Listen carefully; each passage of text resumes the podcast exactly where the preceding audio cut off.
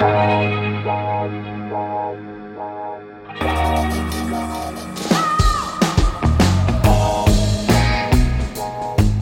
à lire, un podcast de Bernard Poirette.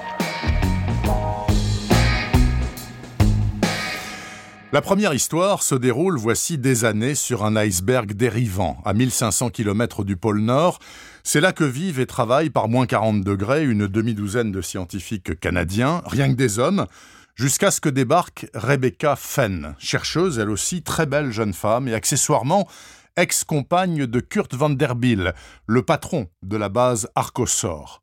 Ce renfort n'est pas une bonne idée, c'est ce que pense presque tout haut Carson Dury, alias Kit, qui déteste mélanger le travail et les sentiments. Tout cela est soigneusement consigné dans le cahier bleu qui occupe un chapitre sur deux. La seconde histoire démarre de nos jours à Algonquin Bay, au nord de Toronto. Mark Trent, agent administratif hospitalier, est retrouvé la gorge écrasée dans sa chambre de motel. Sa voiture est garée devant, tout comme celle de sa maîtresse, Laura Lacroix, mais la jeune femme est introuvable, pour l'instant. Deux inspecteurs, John Cardinal et Lise Delorme, sont en charge de l'enquête sous les ordres de Vernon Loach, un flic vedette venu de la capitale.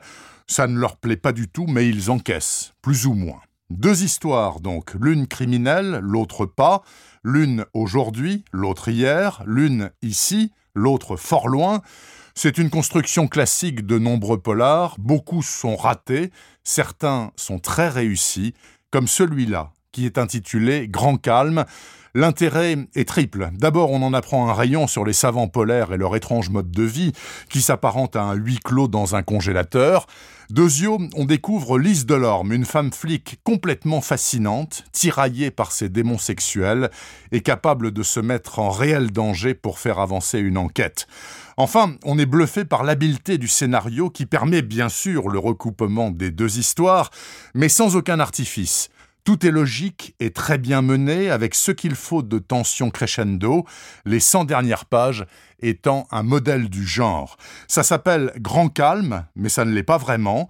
C'est signé Gilles Blunt, c'est paru chez Sonatine, et au cœur de l'été, ce polar polaire est à savourer sans aucune hésitation. Retrouvez le podcast C'est à lire avec Bernard Poirette sur toutes les plateformes de téléchargement et rendez-vous sur le site bernardpoirette.fr pour vous abonner à la newsletter et être informé dès qu'un nouvel épisode est publié. Suivez toute l'actualité du podcast C'est à lire sur les pages Facebook et Twitter de Bernard Poirette.